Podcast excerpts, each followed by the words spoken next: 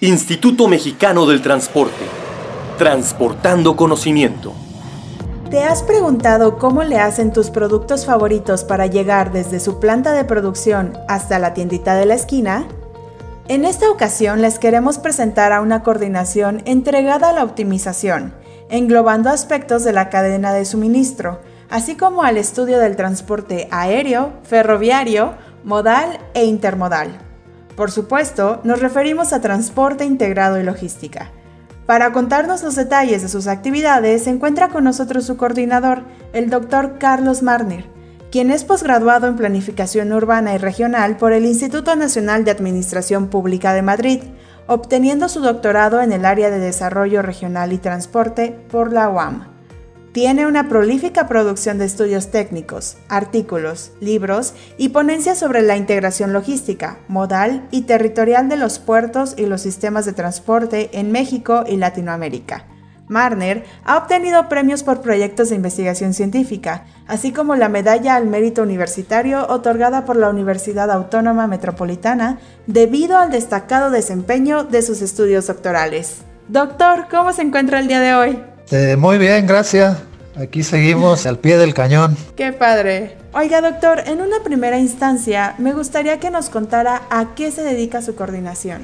Bueno, pues la coordinación de transporte integrado y logística tiene el objetivo de contribuir al conocimiento sobre la integración multimodal e intermodal, logística y territorial del transporte para apoyar la toma de decisiones en la política de la planeación y la operación en esta materia. ¿no?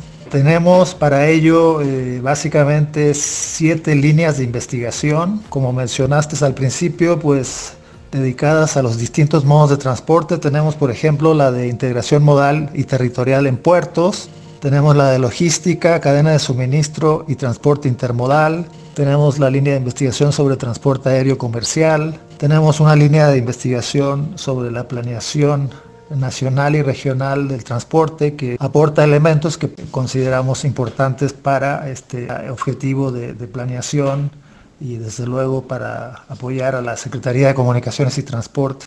Tenemos otra eh, dedicada al transporte rural y desarrollo comunitario con la idea de apoyar los sectores donde normalmente encontramos índices mayores de marginación y pobreza, tenemos una de nuevas tecnologías del transporte, de sistemas inteligentes de transporte, tratando de eh, estar al día en todas las nuevas implementaciones tecnológicas que ayudan al análisis de las cadenas de suministro y al desarrollo del transporte y su logística.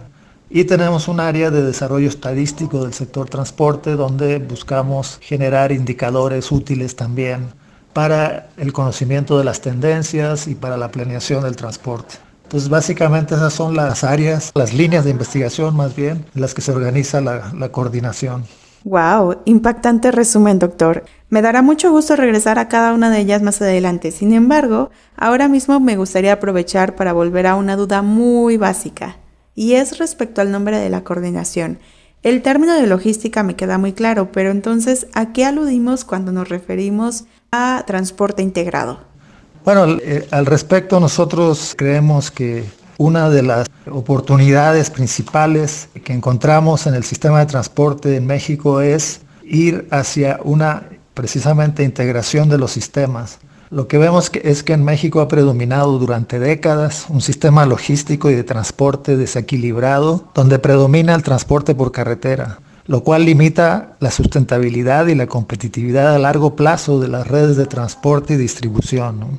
Entonces, eh, la visión nuestra es caminar hacia un sistema de intermodalidad articulado, conducido por políticas públicas en esa dirección. En este sentido, consideramos que se debe avanzar hacia la integración de las políticas de infraestructura, transporte y logística. Y en este proceso pues, hay que incorporar variables tanto económicas como sociales y ambientales pertinentes. Así, por ejemplo, pues pensamos que el ferrocarril tiene que alcanzar una participación mucho mayor en el transporte de mercancías y, también de personas. Lo propio sucede con el transporte marítimo de cabotaje y el llamado transporte marítimo de corta distancia.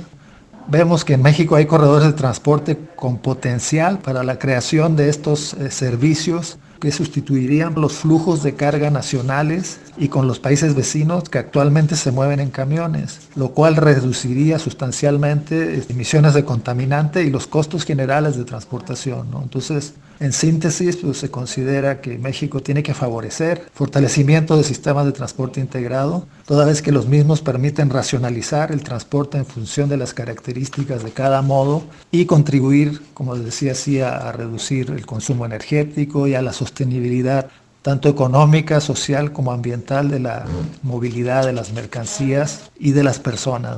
De hecho, pienso en logística y se me ocurre un tráiler y se me ocurre el tráfico y, y, todo esto. Sin embargo, pues como usted menciona, aprovechar todos nuestros otros medios eh, de transporte sería muchísimo más benéfico para nuestra nación. Recuerdo también que recientemente el Comité de Selección de Proyectos de Investigación de Iniciativa Interna definió la ejecución de 10 proyectos para lo que resta del año en lo que compete a su coordinación. ¿Nos podría contar un poco sobre los temas que abordarán? Bueno, tenemos, debido al tema este de la pandemia y del COVID, nos hemos propuesto formalizar cuatro proyectos de los diez que mencionabas relativos al impacto que está teniendo la pandemia en los diversos modos de transporte en México. Entonces, en primera instancia tenemos el impacto del COVID en el transporte aéreo de pasajeros y carga en México, lo propio tenemos eh, para el caso del movimiento ferroviario de carga, igual para el transporte marítimo y otro relacionado con el transporte de personas, tanto urbano como interurbano y fronterizo. Todos estos sectores pues, que se han visto muy afectados por el cierre de actividades, por el confinamiento que ha habido, consideramos que es muy importante poder medir cuál ha sido la afectación en los volúmenes, cuáles son las tendencias que empezamos a observar con la reapertura de actividades, ir siguiendo la tendencia hacia una recuperación de los flujos paulatinamente. ¿no? También vemos aspectos que han cambiado en la operación, eh, aspectos que han cambiado o que pueden cambiar por el uso o el incremento del uso de tecnologías del transporte, que es algo que, que consideramos que va a ser básico. Y todas estas tecnologías que también están permitiendo que algunas fases, algunas actividades puedan hacerse de manera virtual o de manera remota, aunque hay otras áreas que siempre requerirán la presencia física de las personas. ¿no?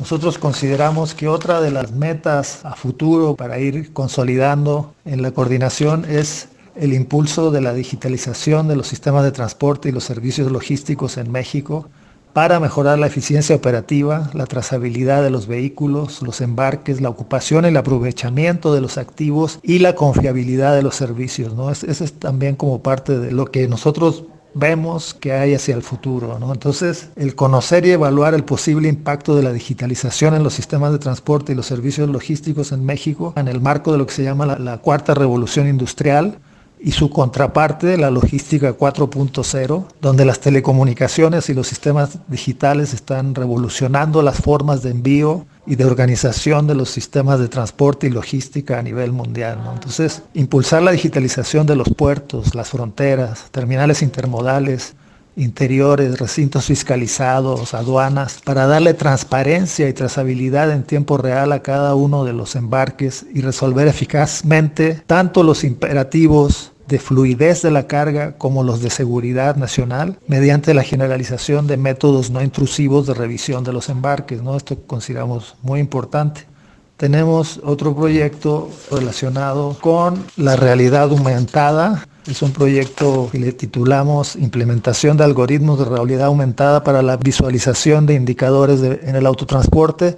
Esto lo hacemos con unas gafas de realidad aumentada que buscamos que nos permitan generar indicadores prácticamente en tiempo real. Tenemos en este momento dos equipos de, este tipo que si los usan los conductores y si logramos articular bien el sistema podrían darnos información de indicadores eh, importantes en la operación. ¿no? Entonces, eh, estamos experimentando en todos estos temas que consideramos que son de alguna manera el futuro en temas de logística y de transporte integrado. De hecho, esta sería una gran oportunidad para invitar a la audiencia a visitar nuestras redes sociales, así como el sitio web go.mx diagonal IMT, porque allí están todos los reportes de los análisis que han realizado a cada modo de transporte en referencia a la afectación del COVID-19. Muy bien, pues ahora estoy lista para retomar cada uno de los siete aspectos en los que esta coordinación realiza investigaciones y propuestas. ¿Podríamos comenzar recapitulando respecto a las aportaciones en el ámbito ferroviario? Nosotros eh, contribuimos a rescatar la estadística sobre el transporte ferroviario que se había perdido después de la privatización que se dio a partir del año 1997. Eh, de hecho, ahí creo que hubo fallos en el sentido de que dejaron un poco inerme al Estado en cuanto a la información sobre lo que estaba pasando con el transporte ferroviario y solo se entregaban datos muy agregados. Entonces, a través de nuestras colaboraciones, primero con la Dirección General de Transporte Ferroviario y Multimodal de la SCT y actualmente con la Agencia eh, Reguladora del Transporte Ferroviario, hemos podido rescatar una matriz origen-destino, bueno, solicitándosela a las principales empresas y a partir de ahí poder hacer análisis de cómo se está moviendo la carga por ferrocarril, cuáles son los principales corredores ferroviarios en el país, cuáles son las áreas de oportunidad que existen para el transporte ferroviario. Hemos hecho análisis específico de rutas que pudieran tener potencial si es que se desarrollan. Hemos colaborado en el desarrollo de indicadores, tanto para la Dirección General de Transporte Ferroviario como para la agencia reguladora, eh, indicadores que actualmente eh, ellos como autoridad máxima pues han puesto ya en marcha. Y con ello pues poder tomar decisiones más oportunas e informadas. De hecho, para quien desee consultar parte de la información ferroviaria que nos ha comentado el doctor Marner, el pasado 19 de agosto publicamos el seminario titulado Movimientos de carga en los puntos de interconexión ferroviaria en México 2018 recordando que esta información se encuentra a su disposición de manera gratuita a través de nuestro canal de YouTube y de nuestra página de Facebook. Oiga, doctor, y cuando se trata de transporte aéreo, ¿qué tipo de investigaciones desarrollamos? Hemos participado recientemente en un estudio para la conectividad del nuevo aeropuerto de Santa Lucía. Hicimos unas estimaciones de la demanda de gente que se movería y entre qué zonas se movería y a partir de ahí derivamos una serie de opciones de conexión por distintos modos de transporte, por la carretera desde luego, por, las vialidades pues, también por el transporte ferroviario principalmente. Digamos que nosotros contribuimos un poco allí a ver cuáles serían opciones posibles y cuál sería el impacto económico al menos calculado en el valor del tiempo de los viajeros.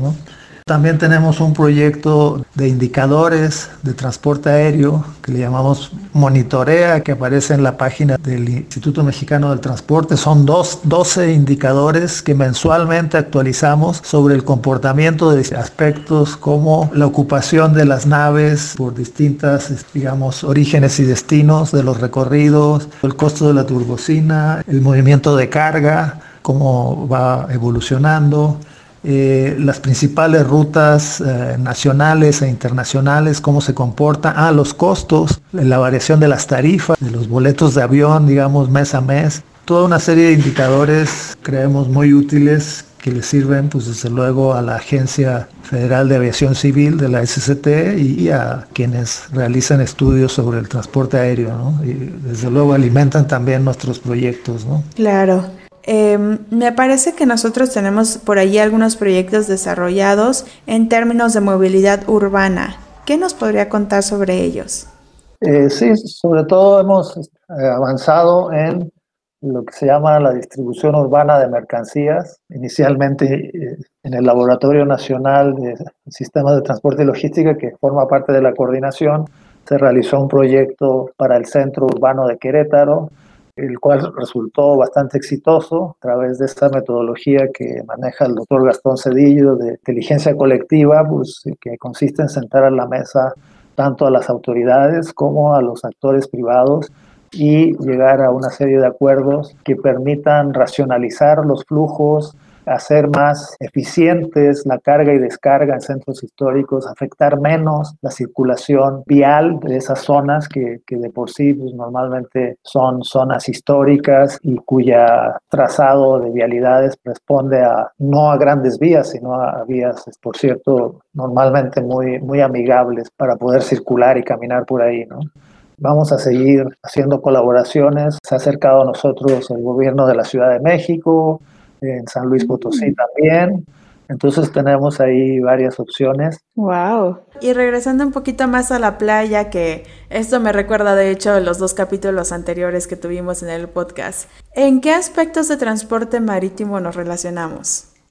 Bueno, sobre todo en los relativos a los de la operación del puerto y a la integración del puerto con su zona de influencia, con su hinterland a la conectividad del puerto con las regiones interiores del país. En el puerto de Manzanillo, en Altamira, hicimos estudios tanto de estimar horizontes de saturación del puerto como de su conectividad con la propia ciudad y con las regiones interiores del país. Y van en, ese sentido, no en el sentido de la infraestructura en sí mismo, sino en el sentido de la operación y de la eficiencia de las operaciones y de los tiempos de estadía, de la carga en el puerto, de las demoras, de cómo solucionar estos cuellos de botellas que de pronto suceden allí, ¿no? De hecho, también me llama la atención este tema de comunidades marginadas y el enfoque que le están brindando ustedes, que me parece valiosísimo para el desarrollo general del país, poder proponer temas al respecto.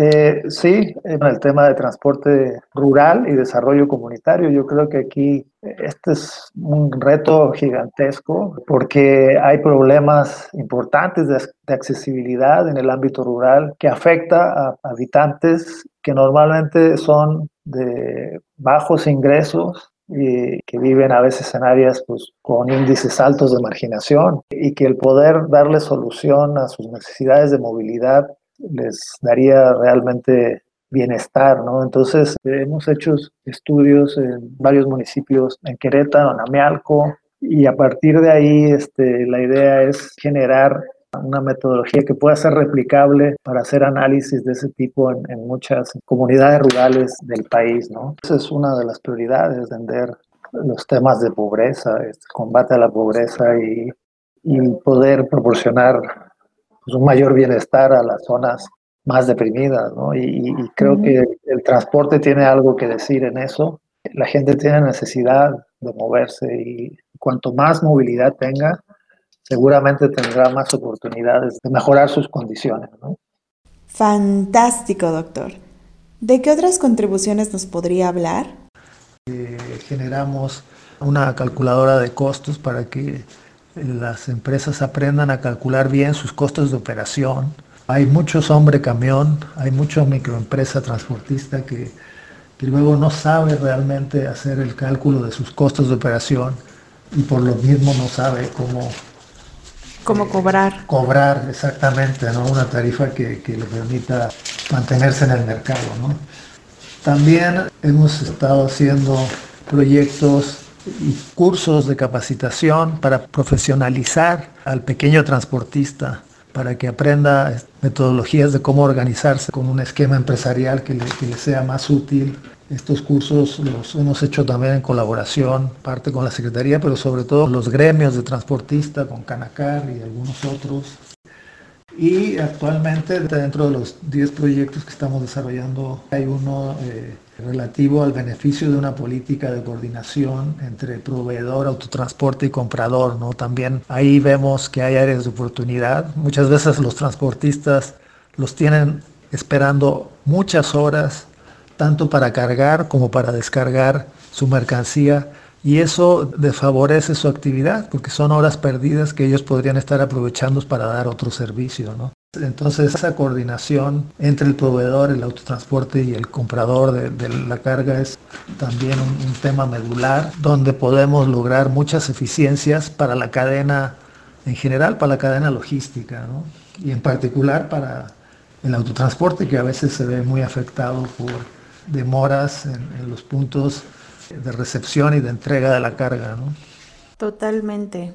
Pues qué padre que tengamos tantos proyectos tan diversos y además suena como si hubiera todo un ejército detrás de cada uno cuando en realidad pues son nuestros colegas dividiéndose en mil para poder eh, cubrir todas las temáticas, ¿no?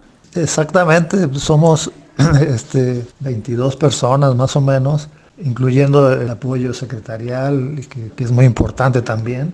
Pero también eh, esto quisiera manifestarlo. Tenemos el apoyo de muchos estudiantes que vienen a hacer sus tesis o sus prácticas profesionales o sus estancias y esto es un factor que nos alimenta mucho. Bueno, yo creo que es una relación de beneficio mutuo porque ellos aprenden al trabajar con investigadores que ya tienen bastante experiencia y nosotros nos vemos muy beneficiados del trabajo que ellos realizan y, que nos permite cumplir las metas que nos fijamos cada año, ¿no? Y, y esto es un trabajo también de formación para los estudiantes, de aprendizaje yo creo, pero también para nosotros es muy importante lo que ellos realizan para poder eh, aumentar nuestra productividad, desde los que jóvenes entusiastas que vienen empujando fuerte hasta investigadores muy consolidados. ¿no?